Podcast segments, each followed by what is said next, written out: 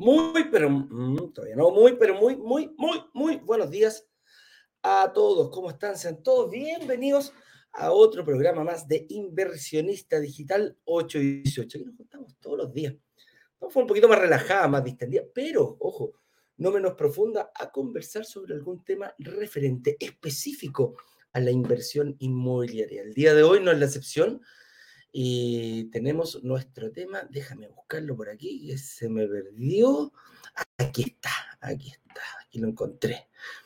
Y dice, eh, ¿sabías que podrías comprar tu casa propia sin crédito hipotecario?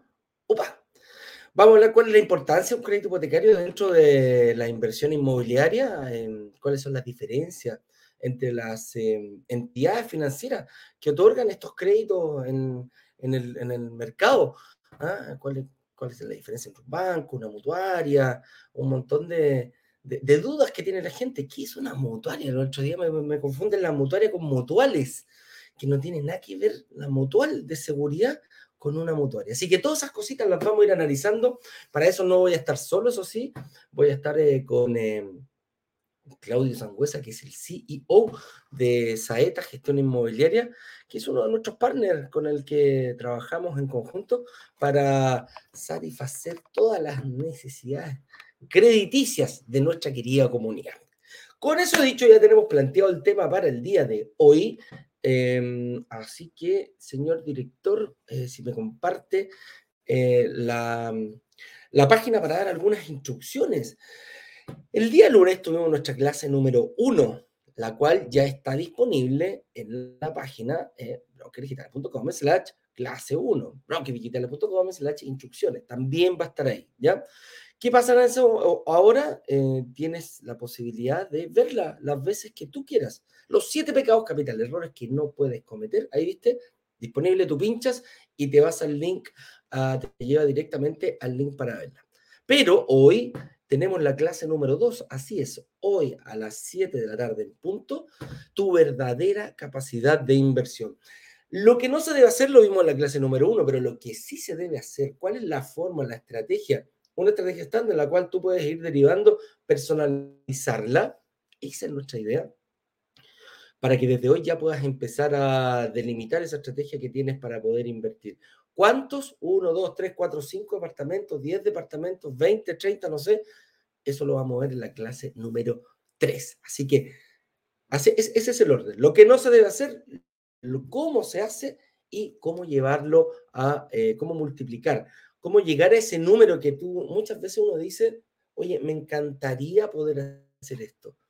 Bueno, de repente, si tienes la información adecuada, eh, deja de ser un sueño, deja de ser una quimera, eh, deja de ser un, un, em, deseo solamente. ¿ah? Me carga cuando se dice, cuando se habla, ayer escuchaba en la televisión, el sueño de la casa propia, el sueño de la... ¿Por qué tiene que ser un sueño? ¿Por qué no puede ser una estrategia? ¿Por qué no puede ser un plan? ¿Por qué eh, creer que la casa propia uno llega cuando, cuando uno cumple sueños? Sí, qué rico. Una casa, viejo. ¿ah? ¿Y qué te dice que tiene que ser tu primera inversión? Aquí con la inversión inmobiliaria te puedes aprovechar de eso e ir mucho más allá. Dejar de pensar en quimera, dejar de soñar, sino más bien tener una estrategia. Nosotros vamos a quedar contentos en este workshop de que iniciamos el día lunes.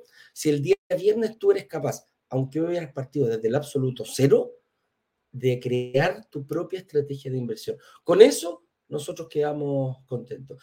Y si más encima te preparas para el próximo día martes, para el lanzamiento oficial, eh, qué mejor para nosotros. Lo que sí, hay una sorpresa hoy día en la tarde, en la clase número 2, vamos a decir cómo la gente se puede, cómo los que estén más interesados eh, pueden adelantar 24 horas la posibilidad de reservar un departamento. Eso nosotros le llamamos preinscripción. Entonces, a la gente que ya nos ha venido siguiendo, que ya tiene un poco más claro, que quizás con la clase 2 dice, mira, con esto yo ya me voy a atrever bastante más rápido, Hoy en la, en la, al término de la clase número 2, te vamos a decir cómo pasar a un grupo especial.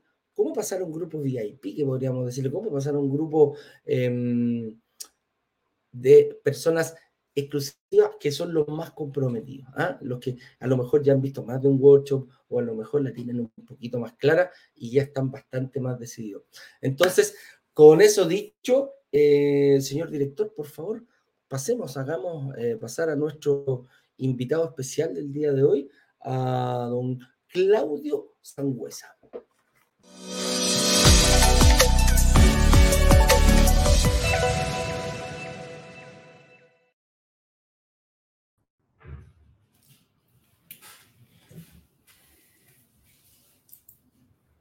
Ahí sí. ¿Cómo está don Claudio Sangüesa? Bienvenido. Caballero, ¿qué tal? ¿Cómo estás tú? déjame dame un momentito aquí, déjame poner el audífono acá. Bien, pues, aquí gustoso de recibirlo. Una vez más por acá. Aquí, muy bien, pues, muy bien.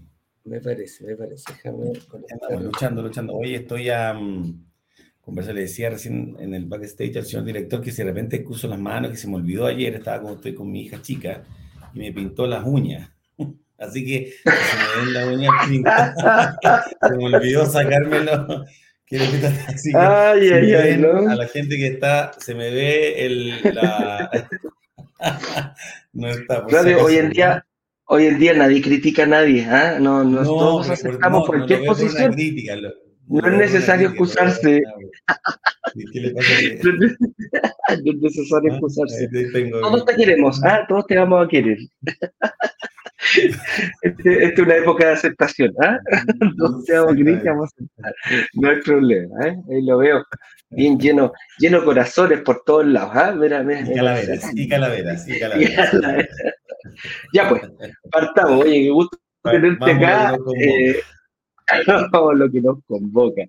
Ay, ay, ay, ¿no? Mira, yo pensé que uno nunca termina de sorprenderse. ¿ah?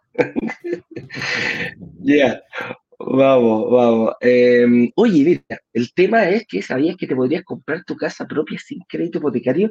Ayer tuve una actividad súper entretenida que fue, em, eh, que fue el, live de solamente por Instagram. Me encantó, yo creo que nunca hemos tenido tanta gente tan participativa.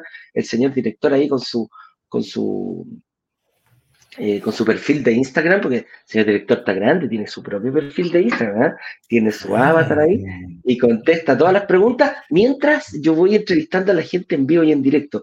Tuvimos más de ciento y tantas personas eh, en vivo, o sea, en total fueron como 400 las que llegaron y como 100 personas online, así que estuvo muy, muy, muy entretenido, conversamos harto, alcancé a ver a, harta gente, así que me gustó mucho la actividad. El día jueves la vamos a repetir a las 7 de la tarde Así que quedan todos invitados al live que vamos a hacer única y exclusivamente por Instagram. Con eso dicho, eh, y mucha gente Dios, me hizo esta pregunta, me decía, oye, yo tengo la posibilidad de, muchas veces salió una señora y me dijo, ¿sabes qué? Yo no tengo crédito hipotecario para poder, eh, y, estoy súper, estoy sonando en estos momentos, y creo que unos 3, 4 años tengo por lo menos para poder recién eh, estabilizarme. había tenido, me dijo, la pandemia me pegó fuerte, tuve que ocupar todos mis ahorritos por allá y eh, se la desestabilizó bastante. ¿Ah? Entonces le dije, mira, hay una posibilidad de comprarla sin crédito hipotecario. Y me decía, ¿cómo? Bueno, ahí lo estuvimos explicando, pero hoy día lo vamos a explicar nuevamente. Entonces, vamos a partir, tú sabes cómo nos gusta a nosotros, Claudio, partir por lo más, eh, por lo más básico. ¿ah? Dice, ¿cuál es la importancia de un crédito eh, hipotecario? Y cuando hablamos de inversión inmobiliaria, lo que sí estamos seguros es que nos gusta apalancarnos. Y apalancarnos es un término que, viene de, crear palanca, ¿ah? de, producto de una palanca, mover un cuerpo, mover algo más grande que nosotros solos, sin esa palanca, no podríamos, no podríamos hacerlo. Y es cuando nos referimos ahora a cómo en la inversión inmobiliaria ayudarnos del apalancamiento que es que una entidad más grande nos solicite, nos dé ayuda para obtener un bien que a lo mejor no podemos eh, pagarlo nosotros mismos al contado. ¿ah? ¿Por qué? Por su elevado precio. Eh, cuando uno piensa en comprar eh, la casa propia, uno dice, bien, 100, 200 millones de pesos, perfecto, 300, 400, vaya a saber la casa que te gusta a ti. Pero muy poca gente va y lo compra al contado, ¿ah? muy poca gente va y dice, ¿sabe qué? Es más fácil comprarse un par de zapatillas, es más fácil comprarse, no sé, un auto, muchas veces a lo mejor se puede, pero para la, para la inversión inmobiliaria necesitamos alguna entidad. Y eso, eh, en este en general, son las entidades financieras, llámese bancos, mutuarias, cooperativas, em, cooperativas, las que en estos momentos en el mercado nos dan la posibilidad. Entonces, el crédito hipotecario viene a cubrir em, ese porcentaje que nosotros no somos capaces de hacerlo. En Chile le llamamos pie, en Estados Unidos down payment, en primera cuota, eh, enganche inicial le llaman en México. Acá nosotros le llamamos pie. Y cuando hablamos de hoy día, ver el mercado, si le sacamos una radiografía hoy, tenemos un 20% de pie y un 80% de un crédito hipotecario. Entonces quiere decir que el apalancamiento y la importancia de que de yo ser confiable a una entidad financiera para que me otorgue un crédito hipotecario pasa a ser fundamental al momento de pensar en invertir en propiedades y lograr que se paguen solas. Con tu, expertise, Claudio, em, ¿cómo, cómo es, muy difícil sacar un crédito hipotecario hoy en Chile? ¿Está, está más complicado que ayer? Eh, ¿O la verdad que mm, si lo miramos un poquito más macro, em, es como no, no, es tanto, tanto, tanto más difícil que quizás cuatro cinco años, dos, tres años atrás. ¿Cómo, cómo, lo, cómo lo has visto tú? Mira, yo eh, antes de responder la pregunta quería como apoyarte un poquito en el tema de la importancia del crédito hipotecario, como hacer una definición como quizá un poquito más básica. El crédito como tal, tanto hipotecario como consumo o cualquiera que uno pueda tener en las casas comerciales, etcétera, principalmente es, es traer, en el caso de los consumos, traer una plata futura a tiempo presente o para adquisición de algún bien valoración algún bien que tú no puedes tenerlo cuando si lo pagas al contado. En definitiva, tienes que, como bien dices tú, esta, o sea, esta palanca, que puede ser el banco en este caso, o la mutuaria, o la, institución que sea, para poder traer al presente algo que quizás tendrías que esperar mucho tiempo para poder comprarlo en un futuro. Con el hipotecario es lo mismo, traer esa hipoteca que hoy día esto sí me traerlo a presente. Esa en definitiva es como, a mi juicio, la definición más eh, de crédito y principalmente de crédito hipotecario más, más relevante. Es tener, tener en el ahora algo que tendría que esperar hace mucho tiempo futuro. El tema de, de, cómo están los créditos hipotecarios hoy en día y principalmente lo que nosotros nos no, especializamos, que es en, en, en, en mutuaria. Eh, a ver, lo que pasa es que las políticas de riesgo, dependiendo cómo esté el, el, el, el tema socio, socioeconómico, digamos, en el minuto obviamente van variando y en alguna, en alguna oportunidad se hace un poquito más, más pedregoso, en otras un poquito más fácil, digamos.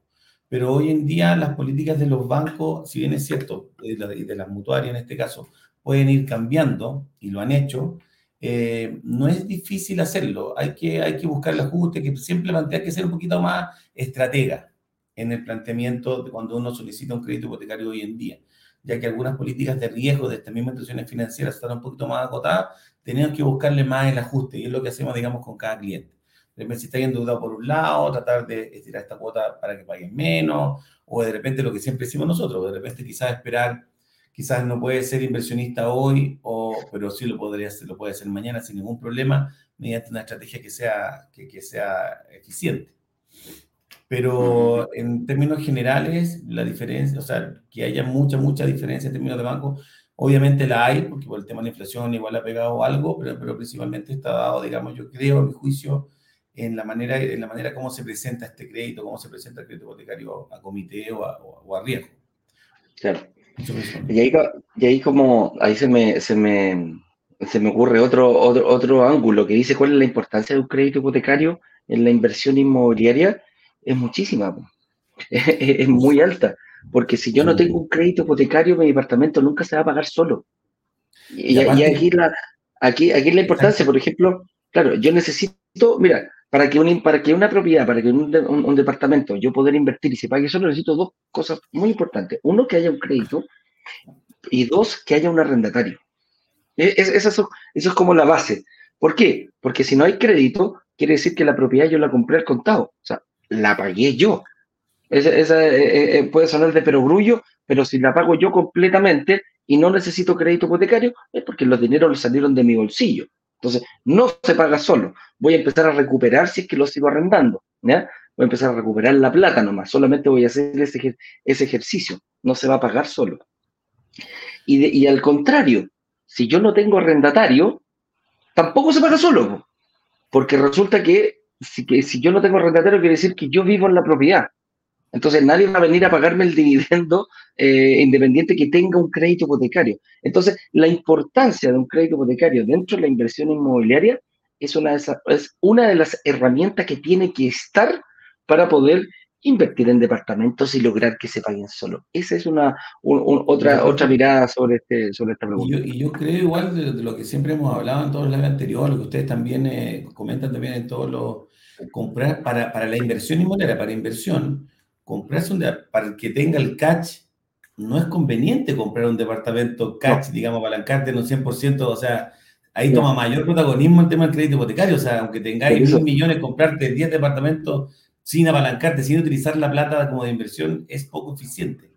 Es poco eficiente, te podrías comprar el doble si, si, si haces una, una buena estrategia, o sea, mínimo. Exactamente. Mínimo, la inversión es, esa es la gracia. Entonces, bueno, yo creo que esa es la importancia mayor, ¿ah? tiene que haber un crédito ahí eh, metido en la estrategia. Y por eso nosotros hablamos de vestirnos de novio, vestirnos de novia. ¿ah? Es como, pues hay gente que dice, pero ¿por qué de novio de novia? ¿Tú te has fijado el acto cuando la gente se casa? ¿Ah? Y la gente, y ya no me caso, pero no, ni casa. Una vez, no hay que comer al cielo, pero una vez, una vez. Pero, no hay que comer al cielo.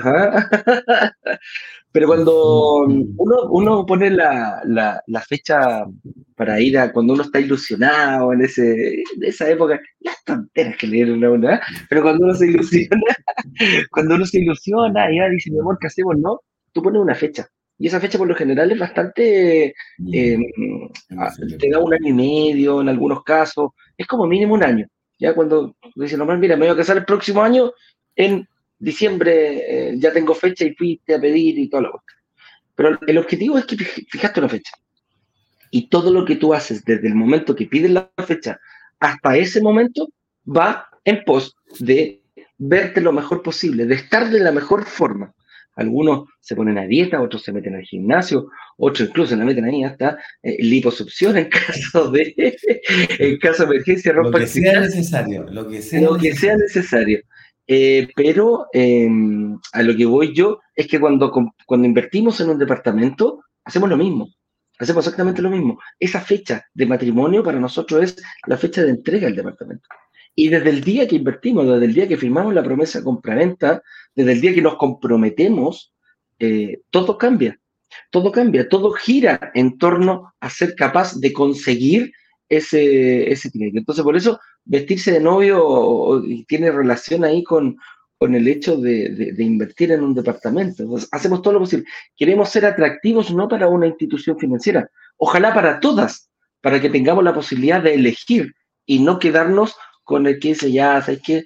De pena, ya, ya, ya, ya, te lo apruebo, te lo apruebo de pena. Y vas a estar solamente, em, vas a estar solamente enfocado o vas a tener la posibilidad de una institución o a lo mejor te cuesta o a lo mejor ninguna. Entonces, por ahí va el hecho que nosotros hablamos de decir, eh, pongámosle la espinita y seamos, em, seamos eh, proactivos en este tema de, la, de, prepararnos cada uno personalmente para el momento de, la inversión, para el momento de llegar a invertir, cuando nos entregan la llavecita. Eso es lo más importante, es como la, la guinda del pastel.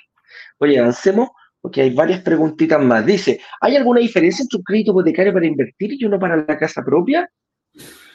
Eh, en términos, por, mi, parte, en términos comerciales, el, puede haber alguna diferencia en términos quizás de tasa, quizás cuando uno, de, tasa y porcentaje de financiamiento. En algunos casos, en algunos, dependiendo, insisto, todo esto es, no es una norma, no es que haya cada institución financiera, de acuerdo a las políticas de riesgo que ellas tienen, van poniendo ciertos hitos, digamos, que se tienen que cumplir. En el caso de la, diferencia entre para departamentos para invertir y una casa propia en términos de tasa, hay algunas eh, mutuarias en este caso que difieren. Si para la casa propia, digamos, como hacer su primera vivienda, la tasa tiende a ser un poquito menor, ¿ya? Pero ah, y para invertir quizás un poquito mayor. Ahora, mucha diferencia entre ellas tampoco existe. Y el otro punto a considerar también es que es el porcentaje de financiamiento. Dependiendo de cada mutual, esto, esto no es una norma, no es ley, digamos, esto depende de cada política de riesgo. Para algunas, eh, generalmente para las casas propias, al día de hoy estamos al 80% de financiamiento, ¿ya? Para, para departamentos de inversión, eh, igual al 80 y algunas al 75 y otras al 70. Ahí puede haber, digamos, alguna diferencia, ¿ya? Pero principalmente por el lado comercial, de como lo vemos nosotros, esas son como las dos diferencias que podrían existir, digamos. Las políticas para aprobarlo, digamos, los papeles que se necesitan para mandar a aprobarlo, para aprobarlo, son exactamente los mismos entre uno y otro. Claro. Pero acá, mirado por el lado del, inversionista, si hay alguna diferencia entre un crédito hipotecario para invertir y uno para la casa propia, comercialmente ninguna, pero estratégicamente muchísima, del cielo a la tierra. Yo para invertir, si, si yo tomo un crédito para invertir, voy a asegurarme de que yo no voy a vivir en esa propiedad. Por lo tanto, me tengo que eh, hacer alguna estrategia para que el mismo activo vaya generando ingresos que cubran los costos de los que estamos, de los que tenemos que, de los que estamos eh, hablando. Y uno de los costos principales es el pago del dividendo. Es lo que yo les voy a pagar al banco eh, porque me preste la plata para cubrir no sé, el 80%, el 70%, el 60%, vaya a saber uno la estrategia que uno tiene, que uno tiene, que, uno tiene vista. Entonces, eh, yo lo que, cuando, cuando yo quiero invertir ese crédito, tengo que lograr. Por eso nosotros hablamos de lograr.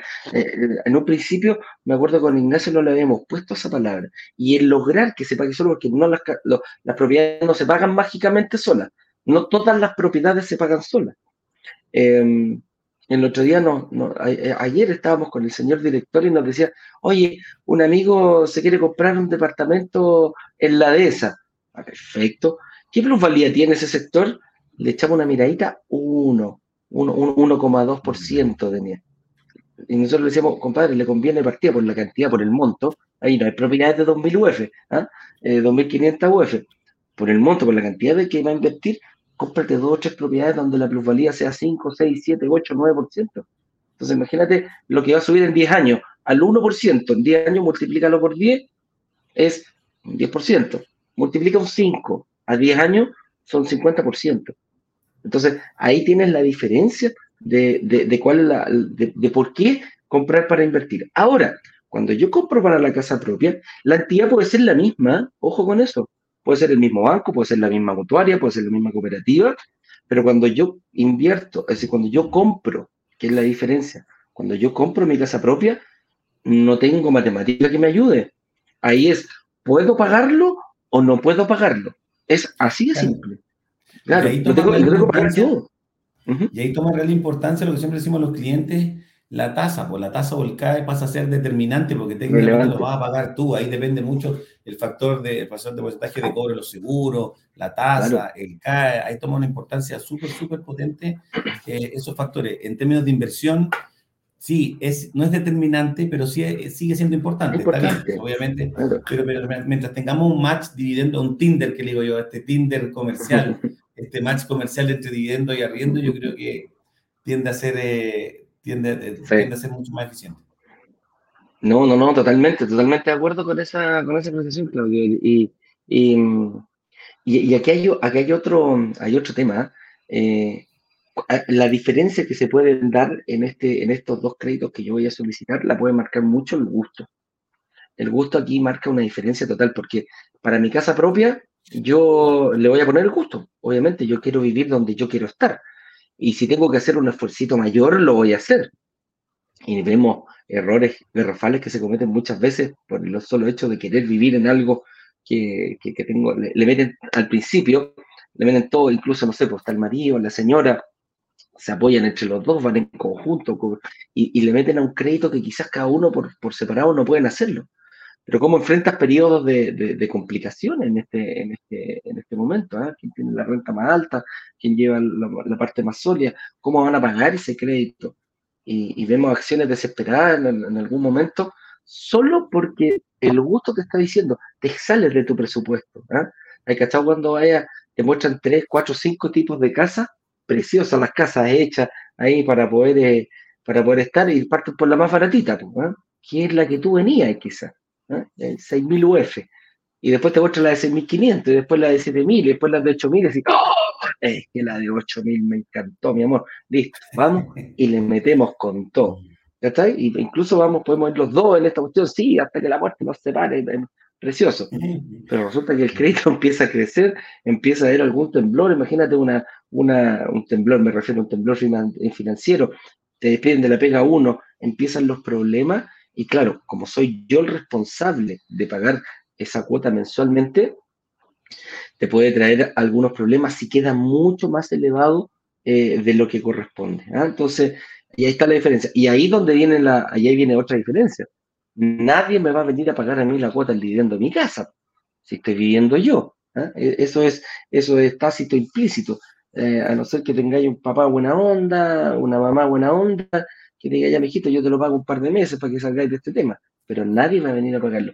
Distinto es cuando invierto, que tengo que lograr que alguien me lo pague. Tengo que saber cómo conseguir un arrendatario, tengo que saber cuánto es lo que va a generar este, este cuánto, cuánto van a ser los ingresos que va a generar antes siquiera de pensar en invertir. Eso lo vimos fuertemente en la clase número uno del lunes, e incluso lo analizamos en el live del día lunes. Es muy importante. pensando eso, y pensando eso también yo creo que es importante, la, gracia de la inversión también en ese, bajo ese punto de vista, es que lo, implícitamente en todo lo que tú estás comentando, obviamente los niveles de riesgo de la inversión bajan cuando, cuando tú, en relación a que tú tengas tu casa propia, digamos. Si uno tiene que prepararse estratégicamente, digamos, quizás para, para los periodos de vacancia que puedan venir, si, tú, si uno los pone en paralelo, esa, esa, esa estrategia o esa táctica que tú haces para prepararte para estas vacancias o para estos problemas, estos temblores comerciales, ciertamente es mucho menor o pueden ser mucho más mejor preparados que cuando tú tienes tu casa propia. Por supuesto, por supuesto, podéis estar preparado, o sea, tenéis que estar, tenéis que estar preparado. claro, tenéis que tener un colchoncito ahí, que siempre lo hemos dicho, por favor, un colchoncito de dos o tres meses para estar preparado en caso que venga una vacancia un poquito más prolongada de la que ponemos.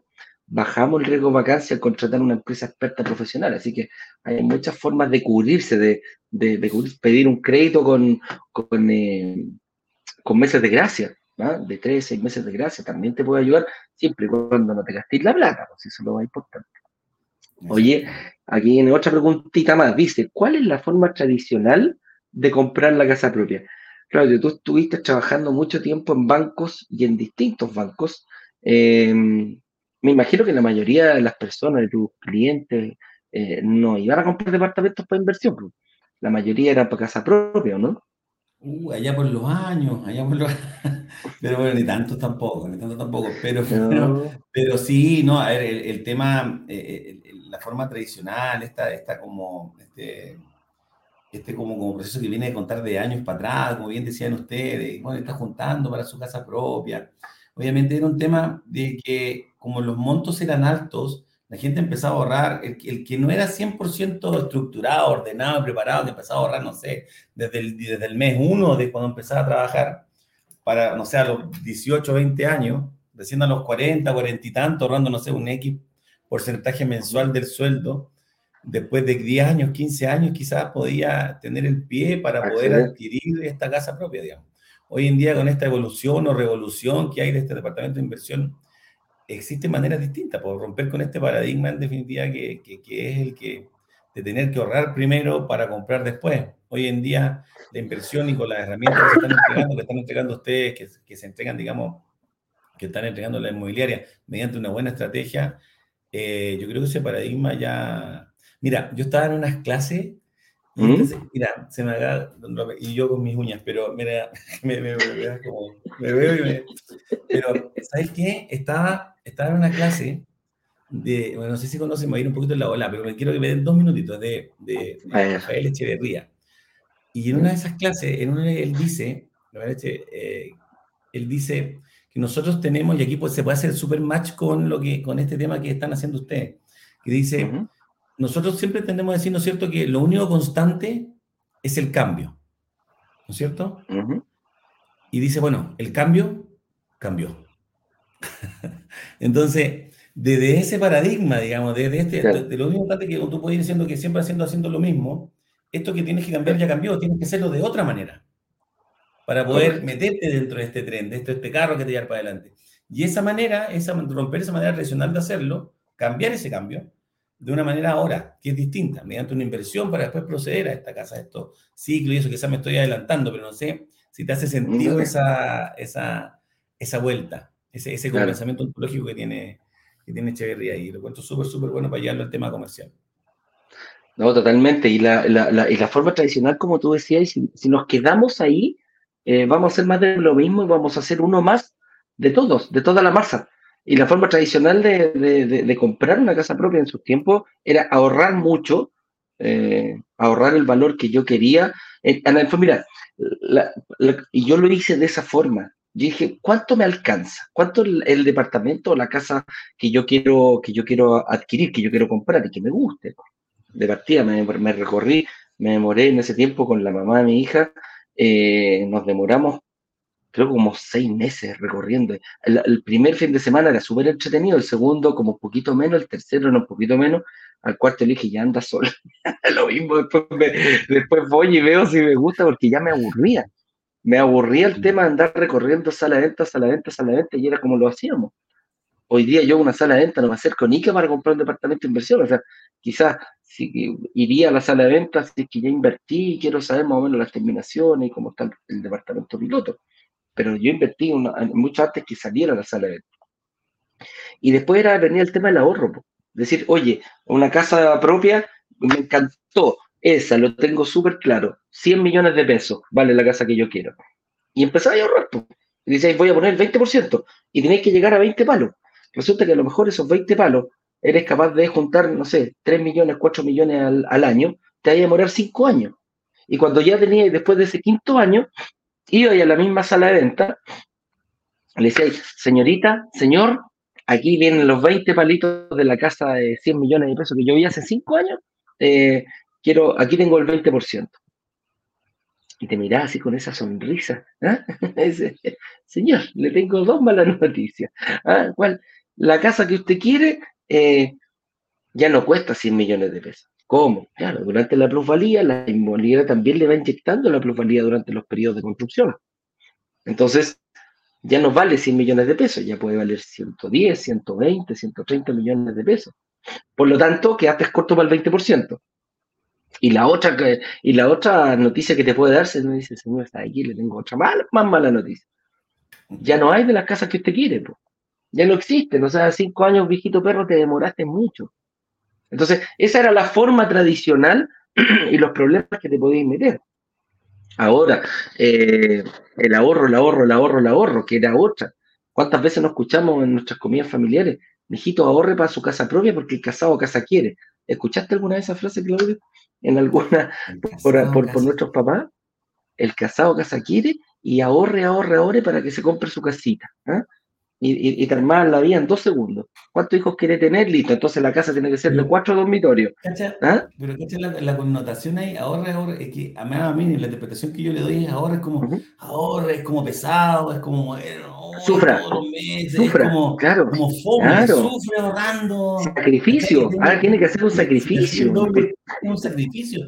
No es, no es un algo dinámico, entre, entretenidamente eficiente, es como, claro. vamos, vamos a hacer...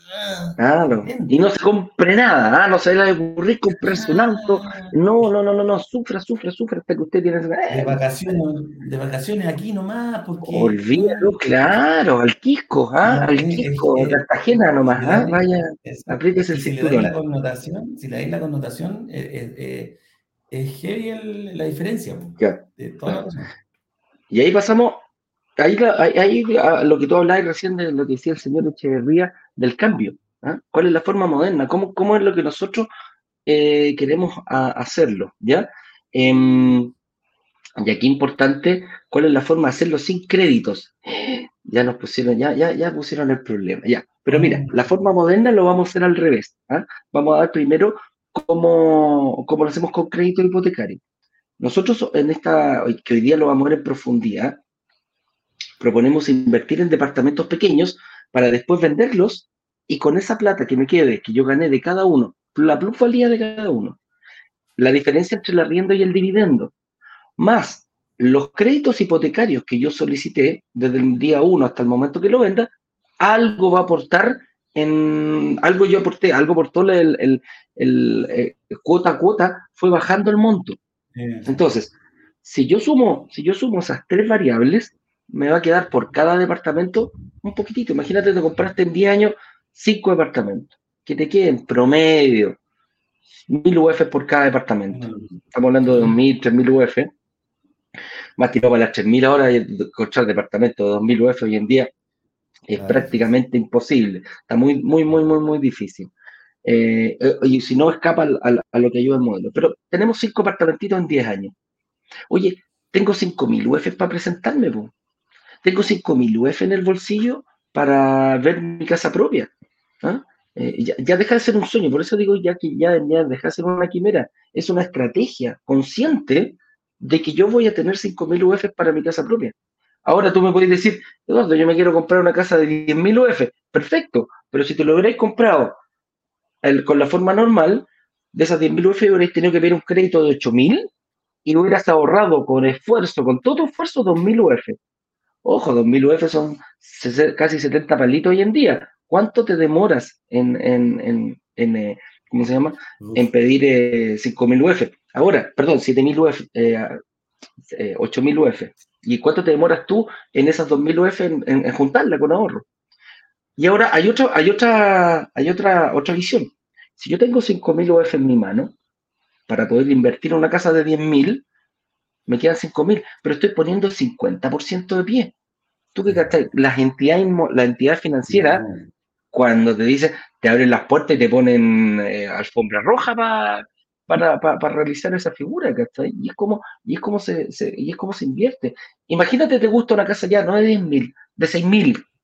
Vaya a pedir un crédito de 1.000 UF, vaya a tener en la mano 5.000 UF para poner, y un crédito de 1.000 UF llevado a, a 10 años con suerte, o a lo mejor calza perfectamente con la casa que tú tenías, eh, que tú tenías presupuestada. 5.000 y 5.000 y, y en 10 años invertiste en tu casa propia. Eso es lo importante. Eso es lo importante. Y hacerlo sin créditos, a eso me refiero. Esa es una de las formas que hay.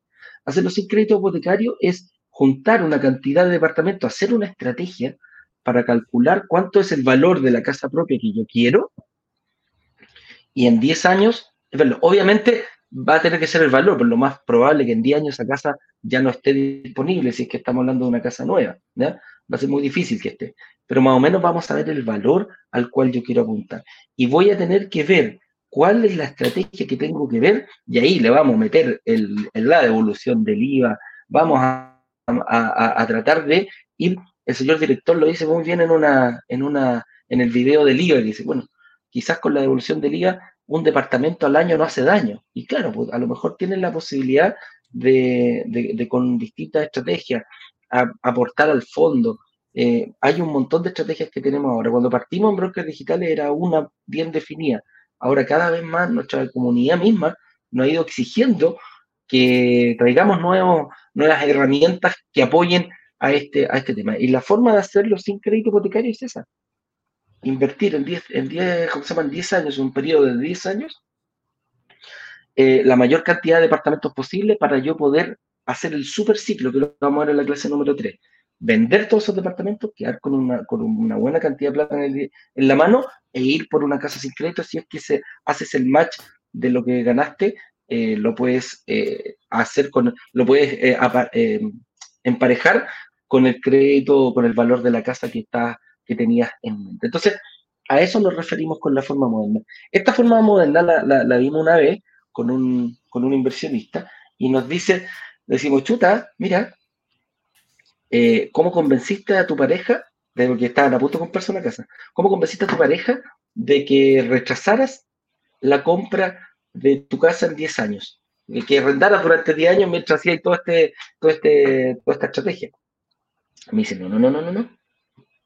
Yo no, me, yo no rechacé 10 años la compra de la casa propia. yo gané 20 años porque iba a comprar mi casa propia endeudándome a 30 años. Y logré hacer una estrategia, y logré hacer una estrategia que yo de aquí a 10 años tenía prácticamente mínimo el 80% del valor de la casa propia. Mejor yo con cinco, con cinco departamentos me daba, porque yo, yo quería una casa de 6.000 UF Ese era mi, mi, mi, tope. Y ya sabía más o menos el sector y, y quizás se iban a dar, bueno, y quizás me dijo, le, enchufo después un crédito eh, pequeñito de 1000 UF en caso de que se me dispare. ¿Está? Pero la forma moderna es decir, oye, yo invierto en varios departamentos pequeñitos y en un periodo de 5, de 10 años, 15 años, vaya a saber, yo gano y no me endeudo, no quedo endeudado durante 30 años donde estoy mucho más eh, expuesto a poder eh, sufrir estos temblores o terremotos, em, estos terremotos eh, financieros por cada familia para el momento de siquiera pensar en invertir.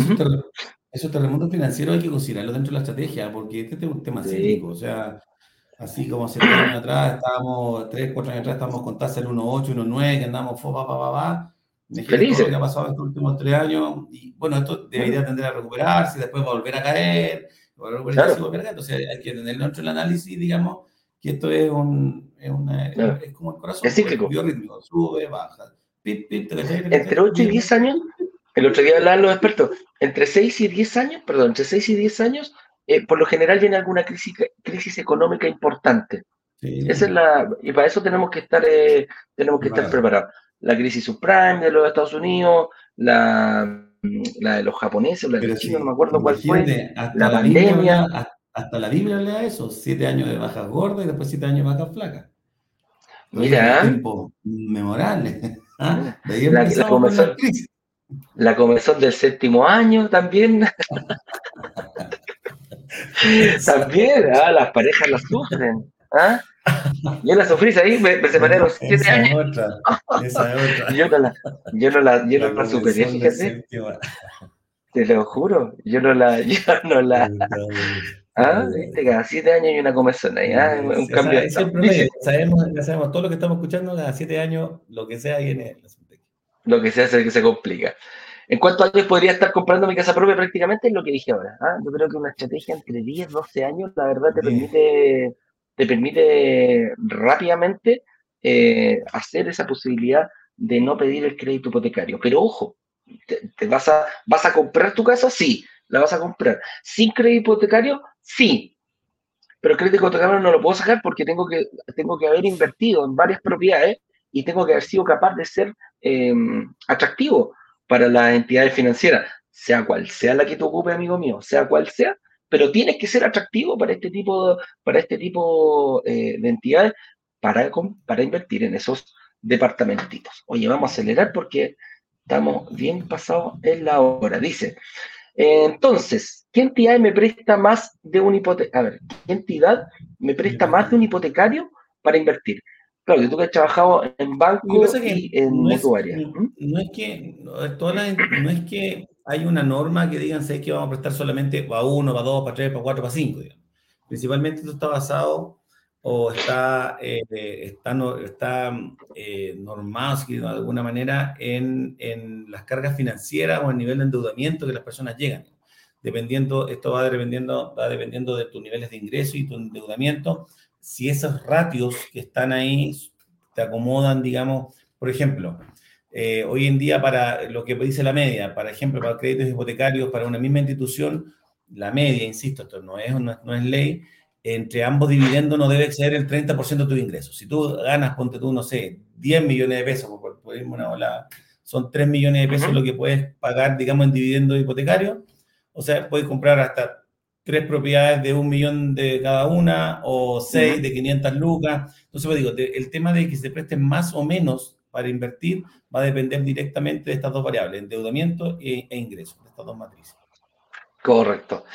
Oye, si ya saqué un hipotecario, esta pregunta es muy recurrente, muy rapidito, en cinco minutos tenemos que pasar todo esto. Dice, si ya saqué un hipotecario en un banco, ¿puedo pasarle una mutuaria? Tú que trabajáis todos los días con el refinanciamiento hipotecario, ¿se puede hoy en día? ¿Es muy, es muy complicado, Claudio? No, nada, a ver, las mutuarias, al igual que los bancos hoy día están guiadas con controladas y contraloradas, digamos, por la CMF. O sea, tú todos los refinanciamientos los puedes hacer exactamente igual que si lo hicieras de un banco a otro.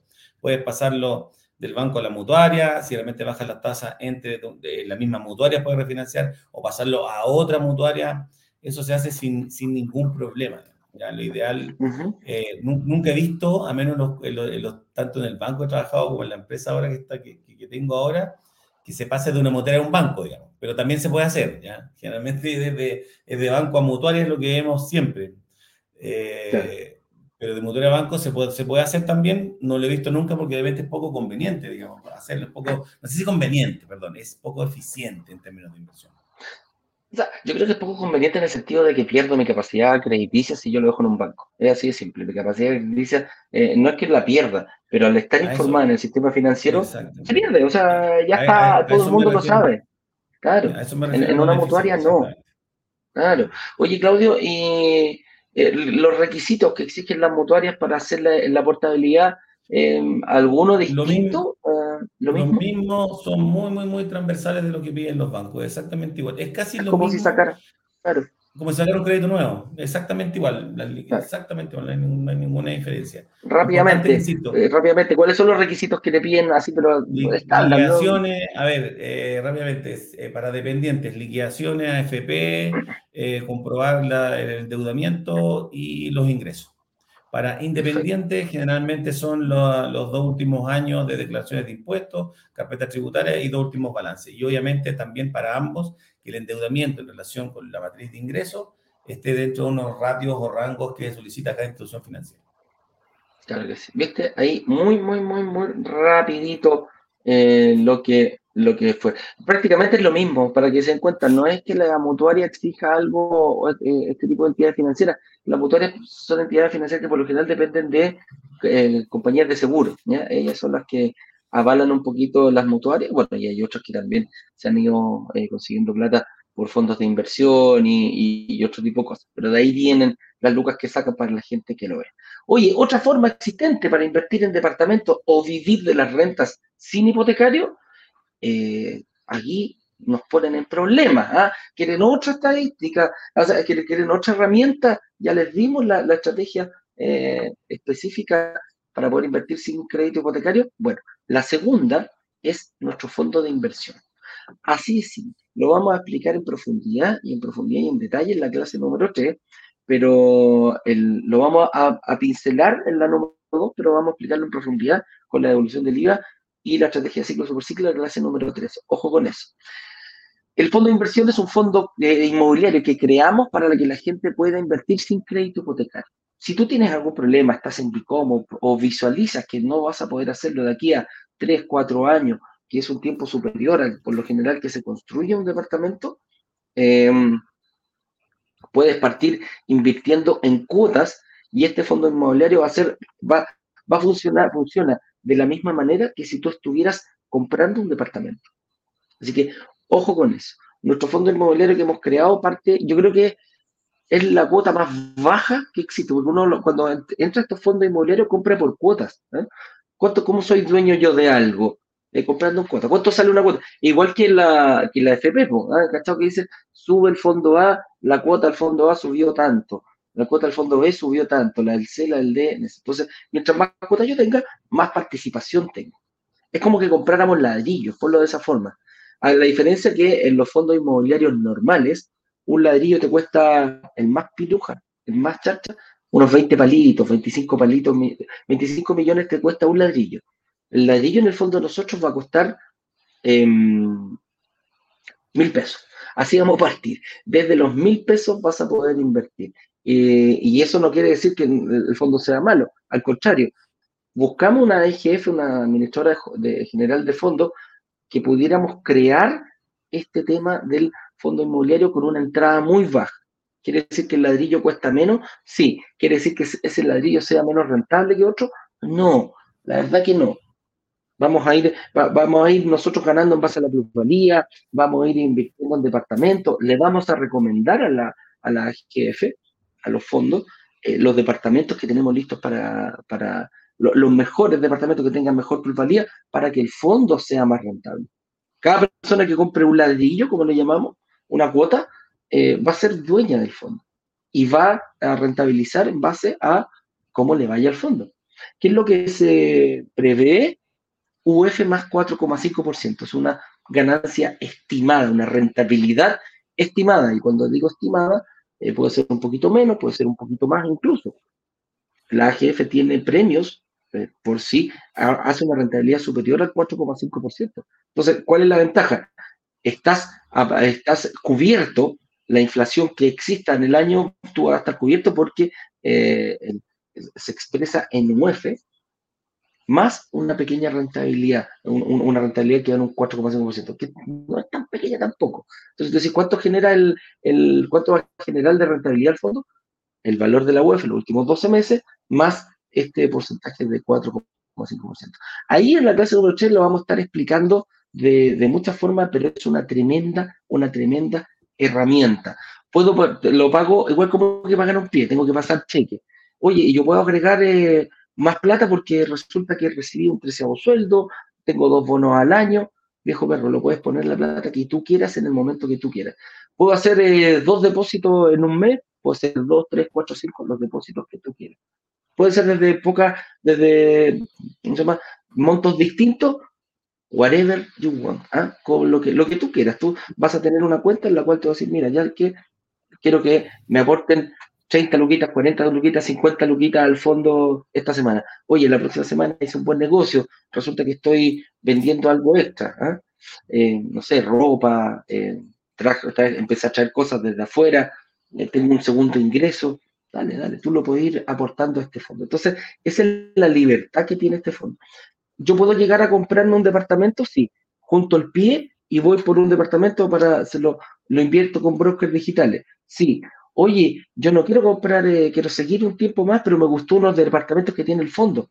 También se pueden, se pueden invertir. Entonces, hay una, una cantidad de, un abanico de posibilidades dentro de una misma herramienta. Así que podría pasarme eh, dos horas explicando eh, esto del fondo y el señor director lo veo contestando cantidad de preguntas.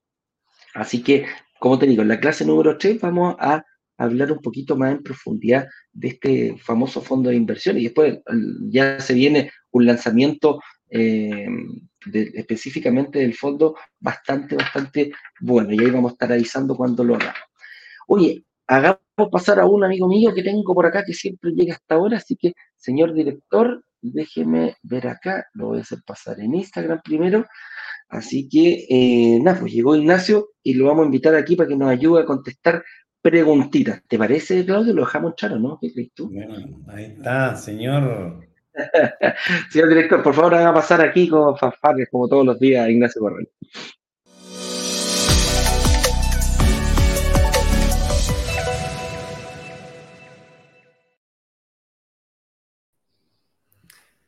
Hello, hello, ¿cómo están muchachos? ¿Me escuchan? sí, buenos días, buenos días, te escuchamos fuerte y claro. Hoy estáis entrando todos los días como un rockstar, ¿ah? ¿eh? Con, con, sí, pues. con presentación, ¿eh? Mírenlo. ¿Me escuchan? en Instagram me escuchan bien, ¿no? Si me pueden confirmar que se me escucha bien en Instagram, sería genial. A ver, espérate, aquí. Un segundito, vamos a acomodar. Un, dos, tres, probando. Escucha bien, Ignacio. Escucha, escucha cómo se escucha, escucha cómo se escucha, como decía la, la Rosa Espinosa. Oye, pasemos a preguntas. Ahí estamos, pasemos a preguntas porque hay harta, harta, harta, harta pregunta y harta gente yendo por acá. Aquí tengo, chuta, 18, señor director. No, que me trayeta. Con, hay que mandarle con todo rapidito. ¿ah? Hay 18 preguntas que nos tiene el señor director acá. Eh, Hanu S-J-O-M-A-N, Homan, no sé cómo se dirá eso. ¿ah? Dice. generalmente no se puede Sí, sí, es que tiene la O, también tiene dos puntitos, dos cremillas arriba. Dice, eh, ¿cuáles son las razones típicas que causan un rechazo de crédito hipotecario? Claro, tú que estás todos los días ahí en el, fragor de la pelea. Típica, yo creo que la más transversal y vamos a estar de acuerdo es la que nosotros llamamos, lo que yo llamo el excesivo uso de, o el colesterol malo. Y yo siempre digo a los clientes, este taparteria, esta deuda taparteria que es pura grasa a la vena, que es en este orden la tarjeta, estar muy endeudado en tarjeta de crédito, línea de crédito y crédito de consumo. Principalmente, esa es la principal razón. Ya hablo en este orden porque la tarjeta de crédito, para el análisis que nosotros hacemos, ya para, para que hacemos el bancario, digamos, el financiero, para el crédito hipotecario, no para el que tiene el cliente, todo para que sepa la gente, todos los, eh, los cupos que tengan ocupados, no disponibles, ocupados, en tarjeta de crédito y línea de crédito, el 5% de lo que tienen ocupado se asume que ellos pagan intereses mensualmente. O sea, si tú tienes una línea ocupada en 3 millones, 5 por 3, 15, se asume, se asume para este análisis que tú pagas 150 mil pesos mensuales en intereses, independientemente que tú la hayas comprado en cuotas precio contado, que no tengan interés, etcétera. Son 150 lucas. Entonces, imagínate, para una persona que gana, no sé, un millón de pesos, esas 150 lucas ya es un 15% de su ingreso solamente en este pago. Entonces, por eso yo le llamo el colesterol malo porque es grasa la vena pura, tapa arteria, te, te cuarta, te cuarta un montón de posibilidades, te cuarta un montón de posibilidades. Principalmente el endeudamiento, claro, el endeudamiento. La, gente no, la diferencia, efectivamente, la diferencia de lo que cree la mayoría de los microinversionistas cuando están partiendo no es la renta, es la mayor limitante. De hecho, de hecho el 19% de los inversionistas gana menos de un millón de pesos en brokers digitales. ¿Sí? La mayor razón de rechazo no es la renta, no son los ingresos, es la deuda. Y luego de eso el patrimonio. Sí, la deuda, sí, pero la deuda porque te compraste, que no sabes que, no sabes que te compraste. Esa es la deuda mala. Está buena esa. Está súper buena acá. Si me compré, no sé lo que me lo compré, pero no, me lo compré, lo gasté. Es que lo gasté. Lo gasté. Exactamente. Me endeudé y, haciendo qué, no me acuerdo. es, el peor de todo. No hay nada. Ahora, distinto si te endeudas y te compraste un departamento. No, mira, tengo esta deuda, pero porque tengo este departamento y que me genera esta renta. Ah, eso es diferente. Y me lo compré en 2.000 UF y hoy día vale 2.500 UF. Ah, Está bueno, o sea, podríamos decir que lo, lo, el, el, el, típico es gastárselo en lo que uno no sabe que se lo gastó. Ese, esa es la peor. ¿Cuál es la peor deuda? La que te gastaste lo que no sabes que gastaste. No me acuerdo. No me acuerdo. Ignacio, Samuel te pregunta, ¿su asesoramiento tiene algún costo adicional? Por supuesto, cobramos un millón por cada minuto.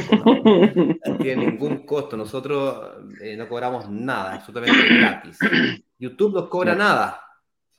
Facebook tampoco, LinkedIn tampoco. Las redes sociales hoy día, pasé estas transmisiones son gratis. Yo antes tenía que cobrar, literalmente tenía que cobrar. Hoy día le cobramos una comisión, pero solamente a la inmobiliaria. Y solamente si logramos que tú inviertas. Y solamente si logramos que inviertas y además que escritures. Porque si no escrituras, hay que devolver esa comisión. Por lo tanto, nos aseguramos de que todos los que inviertan tengan posibilidades reales de invertir. Por eso se hace un proceso de análisis previo. Si te quieres adelantar a la jugada, mi recomendación es que al final de esta transmisión pidas una reunión de análisis. No sé si quedan espacios todavía en la agenda de tus analistas, Eduardo, pero... Uh, poquitito, poquitito, pero hay. Entonces aprovechalo antes que se acaben, porque la próxima semana la agenda se bloquea solamente para la gente que invierte en el lanzamiento. ¿Okay? Tal cual. Prefiero pecar de insistente que de falta de aviso. Así es. Saeta, Saeta cobra ah, por su por su costo algún costo adicional a la gente de brokers digitales. Nosotros para la gente de brokers digitales no cobramos absolutamente nada, cero, obviamente para el análisis, para el riesgo absolutamente nada y también tenemos el convenio con las mutuarias. Para la gente que viene particular, nosotros para el asesoramiento cobramos una UF, pero es reembolsable. Ya, o sea, la UF nosotros la reembolsamos al cliente, ¿por qué? porque nos pasó que armamos la estrategia completa, todo para que por otro lado, de repente iban por, otro, por, por otras partes y perdíamos a los hombres. Pero en este caso, que cierren con nosotros, eh, devolvemos esa UEF inmediatamente al momento de la firma de la Y los que vienen por brokers digitales no les cobráis nada. O sea, vienen, vienen filtrados ya. Filtrados, claro. exactamente. Ah, y de hecho es más, llega, que, llega filete. Llega filete. Y, y algunos que, quizás no vienen, no, no, están agendados por brokers, pero vienen que son de la comunidad de brokers, tampoco. Ya, perfecto, ¿viste? Muy bien. Si no, nos vemos la salida. Como le dijo el Pitbull, te espero afuera. ¿ah? Nos juntamos a la, salida. Los vemos en la salida. Te. Oye, Gonzalo listo. Dice, actualmente yo soy arrendatario. Yo también soy arrendatario, Gonzalo. Ignacio también es arrendatario. El único potentado aquí es Claudio. ¿eh? Dice, yo soy arrendatario y pago suficiente para hacer un dividendo. ¿Cómo puedo cambiar esa situación? Chuta, yo no la quiero cambiar, pues, o sea, yo quiero seguir arrendando y quiero seguir invirtiendo, no me interesa cambiarla. Eh, pero claro, Mira, Gonzalo, si quisieras cambiar arriendo por dividendo, te recomiendo que te compres un departamento o casa cuyo arriendo sea más bajo que el dividendo que estás pagando. Si no, te conviene arrendarla. Eso es lo primero. Supongamos que la encuentres. Asegúrate de hacerlo con una mutuaria para que no aparezca el sistema financiero, la deuda de tu casa. Y tercero, eh, si lo haces con un banco, eh, vas a quedar atrapado en la deuda de la casa propia. El banco te va a decir, vuelva, pero vuelvan 10 años más. Es decir, va a tener que esperar que 10 años que la casa se valorice para que algún día, tal vez quizás te vuelvan a prestar. Entonces, cuidado con caer en la trampa de la deuda de la casa propia. Distinto cuando compras para invertir, que el arriendo te va generando parte de tu matriz de ingresos. Te lo respondió Gonzalo. Jorge Aguirre nos dice, buenos días, brokers digitales. ¿Sería ideal comprar, sería ideal comprar la casa propia al contado y recuperar IVA para continuar invirtiendo? ¿Es posible de alguna manera? Eh, no, sí, claro. no se puede. Tú no puedes. No, bueno, estricto rigor, no, puedes, tienes razón tú. Tú tienes razón. Sí, no puedes invertir, a ver, no puedes recuperar el IVA de una casa que tú estás viviendo. Tiene que haber un arrendatario. ¿ah? Ese, esa es la ley. Y no hay y no, no digas nada más, no se Corrales, por favor. Esa es la ley. Y, y, no digas nada más. ¿ah? Pasemos a la siguiente pregunta. Tú tienes, que, tú tienes que comprobar, tú tienes que comprobar que estoy viviendo en esa casa. y, y eso, eso es lo que dice la ley y a eso no la tenemos. ¿ah? Otra pregunta. Rodrigo Saldivia nos dice, buenos días. ¿Cuánto cuando te ofrecen arriendo garantizado? ¿Este suele ser igual superior o inferior al dividendo del hipotecario? Ignacio. Generalmente nosotros eh, buscamos eh, que el arriendo sea igual al dividendo. Em, hay ocasiones en las que subsidiamos el arriendo para que eso ocurra. ¿De qué depende? Depende del comportamiento de las tasas de interés. Entonces, si tú vienes a calcular cuál es la tasa de interés de hoy día se hace difícil que el arriendo igual al dividendo cuando pagas un 90% de hipoteca. Inclusive con un 80% de hipoteca algunas veces se pone difícil. Es por eso que recomendamos que en vez de pagar el 90% de hipoteca, en vez de pagar el 10% de pie o el 20% de pie, pagues un 25% de pie, o mejor aún el 30% de pie. De esa forma tú garantizas que el arriendo sea mayor que el dividendo. Y ahí se puede arrendar a valor de mercado sin estrés y sin tener que andarlo subsidiando. Claro. Con eso dicho, la tasa de interés de hoy día se espera que sea, la, tasa de, interés del futuro se espera que sea bastante más baja que la actual. De hecho, ya lo dijeron, hemos tocado techo, la inflación está comenzando a disminuir y la demanda agregada se está contrayendo. Eso quiere decir que nos enfrentamos a una desaceleración económica para el próximo año fuerte, potencialmente una recesión, la cual la única forma de rescatarla es bajando la tasa de interés. Es decir, yo no sé si a ustedes les pasa, pero a mí mi arrendatario, mi, propietario de mi casa no me baja el arriendo. Solamente me lo sube. Entonces, ¿ustedes creen que el arriendo va a bajar o va a subir? Yo creo que el arriendo en los próximos dos años va a subir y la tasa de interés va a bajar. Y no ese es el escenario ideal que queremos nosotros como inversionistas, que el arriendo sea más alto y que el dividendo sea más bajo.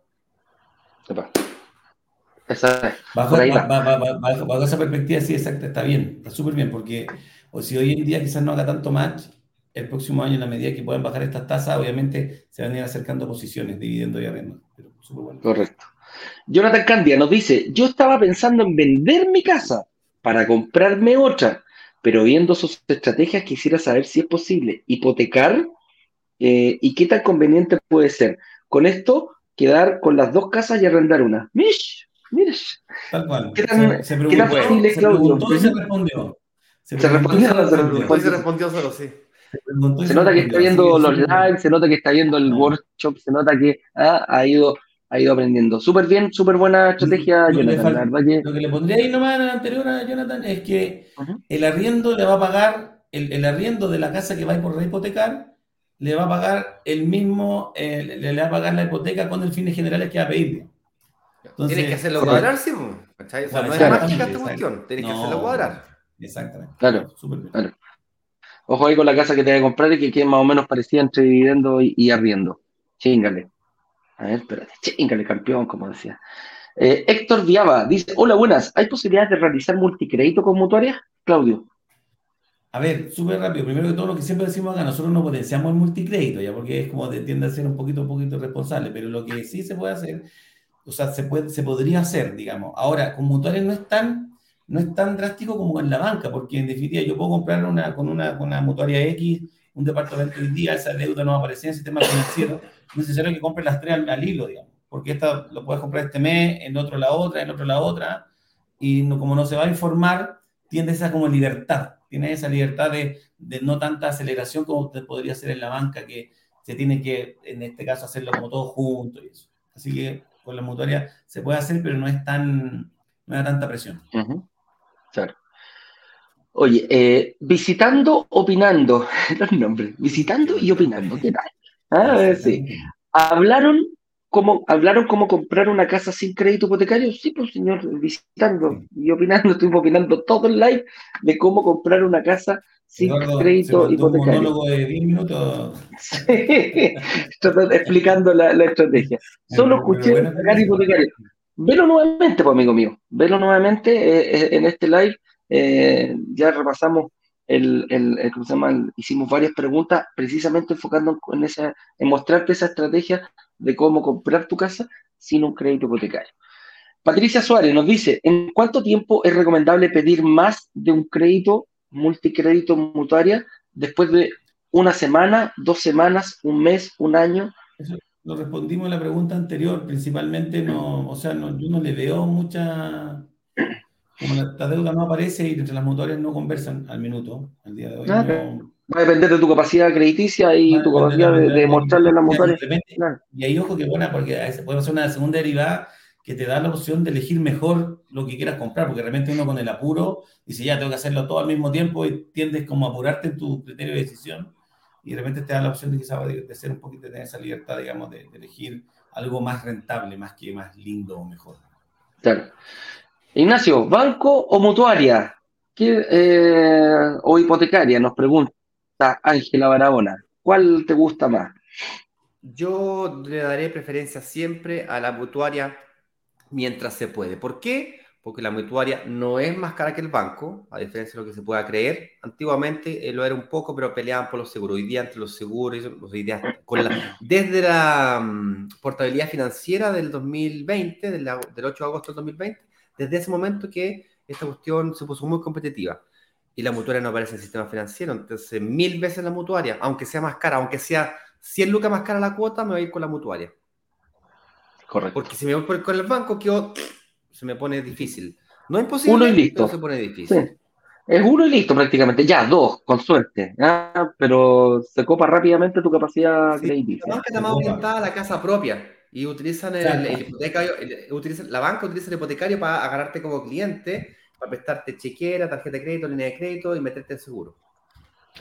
Y venderte todos los productos que, puedas. ¿eh? Ese, es el objetivo de los, de los ejecutivos. las millas y todos los productos que Nada de malo con eso, cada uno tiene su negocio, pero en el fondo son focos distintos. La mutuaria le interesa el foco del meter la plata en un, producto seguro, estable y de Correcto. aunque sea poquito. Y que tú le demuestres que es un buen negocio, ¿eh? que, que tenés la capacidad de pago. Francisco Castro nos dice: Tengo un crédito hipotecario con un banco en un banco hace unos meses ¿Lo puedo portar a la mutuaria o existe algún plazo definido antes de poder portarlo? Imagínate que tenga seis meses, eh, Claudio. ¿Podría.? Bueno, el límite va a tener que pagar los gastos generales nuevamente. Claro, o sea, pero el límite así como de para poder portarlo, una vez que lo tienes en banco, que, la, que el la propiedad sale del conservador, ya está hipotecado al banco y el condominio tuyo, al otro día si quieres puedes portarlo, no hay ningún problema. O sea, no, diría, saliendo del conservador. Claro, hay que, como dijo Ignacio, hay que, pagar los gastos operacionales de ambos créditos, ah. cuánto prepagar, el prepago en el banco y el, el ¿cómo se llama? El, gasto operacional del nuevo crédito. Pero hay que asumirlo por dentro de. Pero lo que ganáis de llevarlo a un banco a una mutuaria es muchísimo mayor. Ah, Sobre todo cuando te compras la casa propia, ahí sí que. Pero ahí y si dice, ¿el fondo inmobiliario renta igual que un depósito a plazo? ¿Qué rentabilidad tiene? Lo respondiste, mira, de hecho lo respondiste exactamente cuando estaba haciendo un vivo, me llamó la atención de que lo respondiste ya. UF más 4,5, se espera que sea UF más 4,5 eh, y de hecho le tiramos el tejo bien para abajo porque si te digo 6 o 7, me vas a retar si después te saco el 5. Si te digo 4,5 y saco el 5,5 o el 6 o el 7, nos felicitas. Entonces, expectativas para abajo, anclar el precio para luego, eh, los gringos le llaman esto over delivery. ¿Eh? Una sobreentrega. Ah, mi expectativa era 4,5, fue 5, wow. Espero respondido, mi estimado amigo. Dice, me cuesta, ¿quién dice acá? Marcia Santana. Dice, me cuesta entender el fondo. si me pongo como propuesta depositar todos los meses 200 mil pesos por, más, por mínimo un año, ¿cuánto, ¿cuándo podría comprar desde ahí un departamento? Se hace al revés. Eh, tú, se hace al revés. Tú primero calculas tu capacidad de financiamiento, tu presupuesto de financiamiento. En base a tu presupuesto de financiamiento, decides el valor del departamento que aproximadamente te podrías comprar. Eso te va a dar un valor de pie, de un 20, 25 o 30% de pie, según sea el caso del presupuesto a financiamiento que, quieras lograr. Con ese valor, divides en cuántas cuotas la da. que dice que la cuota de 200 mil pesos puedes pagar, ya, pues entonces 20 millones dividido en 200 te va a dar la cantidad de cuotas que vas a necesitar pagar eh, para eh, lograr esos 15 millones o 20 millones de pesos que, que necesitáis. ¿Cachai? Pero es al revés. Primero el monto que necesitáis y luego la cantidad de cuotas. Tú estás asumiendo que en un año 200 mil pesos ya, pero ahí vaya a juntar 200 por 2, vaya a juntar 24 millones de pesos. No, menos. Sí, 24 millones de pesos, 25. Perdón, 2 millones 4. 2 millones 4. Oye, última pregunta acá, porque ya estamos en la horita y tengo una preguntita aquí en Instagram, si le podemos echar la mirada. Regio simpático, mira, está bien, ¿eh? está bien que eres así. Regio simpático, dice, compré una casa con hipotecario, eh, perdón, Compré con hipotecario mi casa en 50 millones de pesos. He pagado 14 de 30 años. Debo 55 millones de pesos, de no te extrañes. ¿ah? Ahora vale 250 palos así la casita. Después de 14 años, tuvo una tremenda plusvalía. ¿ah? Mira, como casi 5 veces. 5, casi 5 veces el valor de la casa. Sacar crédito, eh, ¿conviene sacar un crédito fines generales? La tengo arrendada, se paga y da ganancia de 800 mil pesos. Ah, ¿Hace plano de servicio de casas? Ah, eh, no hace plano de servicio de casas, solamente departamentos. Y la respuesta a tu pregunta es sí, un fines generales para tu casa podría ser el camino correcto. Suena como el camino más lógico para, para no tener que venderla, que probablemente tienes un vínculo sentimental con la casa y además que una, una casa te, está generando rentas por 800 mil pesos. Eh, podría ser un camino. Ahora, si la casa ya no se estuviese valorizando, es la, compraste en 50, hoy día vale 250 millones, la pregunta que tienes que hacerte es, ¿va a pasar de 250 a 500 en los próximos 10 años o se va a quedar pegada en 250? Si la respuesta es no, se queda pegada, entonces siempre te conviene venderla. Exactamente. Y comprarte departamento en donde va a pasar ese fenómeno nuevamente, o sea, volver a hacer esa jugada que hiciste hace años atrás, cuando te compraste un departamento de 50, una casa de 50 y... ¿Me caché? Hoy día, comprar casa por 50 millones de pesos está medio difícil, sí. Y que cueste 2.50 después, hizo un tremendo negocio, pero eso fue hace 14, 15 años atrás. Oye, última pero pregunta. Pero se puede hacer de nuevo, hacer punto, ¿ok? Hay lugares donde se puede hacer eso de nuevo. Dice Mariela Fonsalía, ¿cuándo comienza el fondo y dónde hay que ingresar? Ya comenzó el fondo. El fondo, el fondo ya comenzó. El fondo ya comenzó y para reservar o para entrar al fondo lo que tienes que hacer es tener una cita con una lista financiera, brokerdigitales.com slash agenda o en, el, o en la misma brokerdigitales.com slash clase 1 hay un botoncito donde puedes pedir tu cita para agendar. En la página web también lo puedes hacer y la gente que está en Instagram puede ir a la biografía de la cuenta, en la descripción aparece un enlace que los lleva a una botonera, tiene acceso a todas las redes sociales y por supuesto a mirar la clase 1, a ver acceso a la comunidad y por supuesto a ver acceso a una reunión con un analista. Con eso dicho, y les mando un fuerte abrazo. Son las 9 con 31 minutos, estamos un poquito pasado la hora. Claudito, un abrazo gracias. Señores, nos vemos hoy día en la clase número 2. Estaré 100% enfocado en la clase 2 para que calcules tu verdadera capacidad de financiamiento, porque re bonito, no es de pregunta en pregunta, hay que estudiar, hay que prepararse. No es mágicamente que se llegue a invertir en una propiedad y mucho menos logrando que se pague sola. No es que la, no es que la propiedad se paga sola, eres tú como inversionista que mueve aquellas variables que logra que el arriendo sea mayor que el dividendo. Y de eso hablaremos hoy de la noche. De cómo Todo pasa por uno. Todo pasa por uno. Todo pasa por uno. Correcto. Tal cual. Un abrazo grande, que estén bien. Gracias, Claudio, por venir. Nos vemos en nuestra próxima oportunidad. Que tengan bien, saludos a todos. Nos vemos a las 7, Ignacio. Que estén bien. Chao, chao. No, sí, sí, sí, le encanta. Ah, cada uno cambió ahora. ¿ah? Vender los 144 departamentos de un edificio en apenas dos días. Una sola startup logró vender 144 departamentos. 144 departamentos. 144 departamentos en apenas dos días. Y muy bien lo saben los miembros de Brokers Digitales, quienes gracias a una comunidad de inversionistas vendieron 144 departamentos de un edificio en solo horas. La comunidad tiene el poder de negociación, igual que un gran fondo de inversiones que es capaz de comprar y negociar consecuentemente un edificio completo. Cuando se abre la, la opción de reservar, en cuestión de 48 horas, 24 horas, todos los, todos los departamentos del edificio son reservados.